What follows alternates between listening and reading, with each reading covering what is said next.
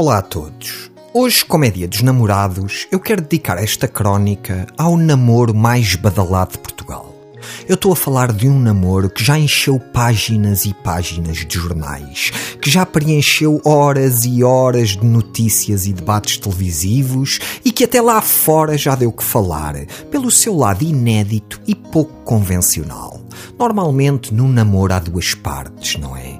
Mas neste caso há três partes envolvidas. E se já com duas é muito difícil manter um namoro vivo, agora imaginem com três. Mas isto é Portugal, um país onde tudo é possível. E é claro que muitos de vocês já perceberam que eu estou a falar da nossa geringonça. É verdade. A nossa geringonça é um amor impossível. Mas é um amor impossível que acontece todos os dias. Ora, vejamos, de um lado temos um cavaleiro andante, António Costa, bossa e si.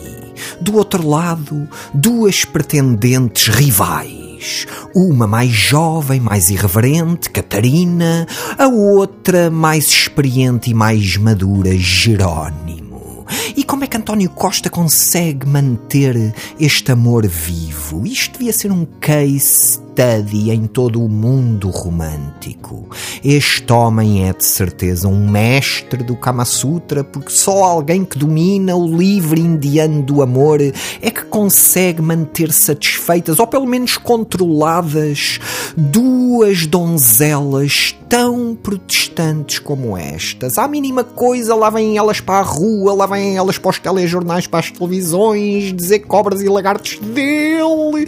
Como é que este homem pode estar a fazer isto? Ele prometeu e não cumpriu, ele prometeu e não cumpriu. Mas são assim os homens, não é? A gente promete muito, mas depois chega a hora de cumprir e nunca conseguimos atingir aquela meta. Mas António Costa é um exemplo para todos os homens que querem manter um namoro vivo. Ele ouve,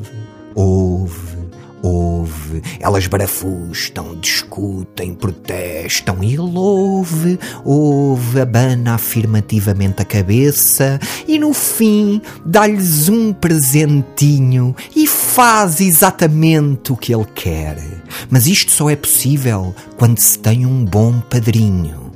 E melhor padrinho não podia ter Bossa e si António Costa, o mestre do Kama Sutra. Eu estou a falar de um padrinho que só fica abaixo no nível de casamenteiro do nosso Santo António de Lisboa dos Manjericos. Eu estou a falar do nosso professor Marcel, este homem é que tem mantido este namoro vivo.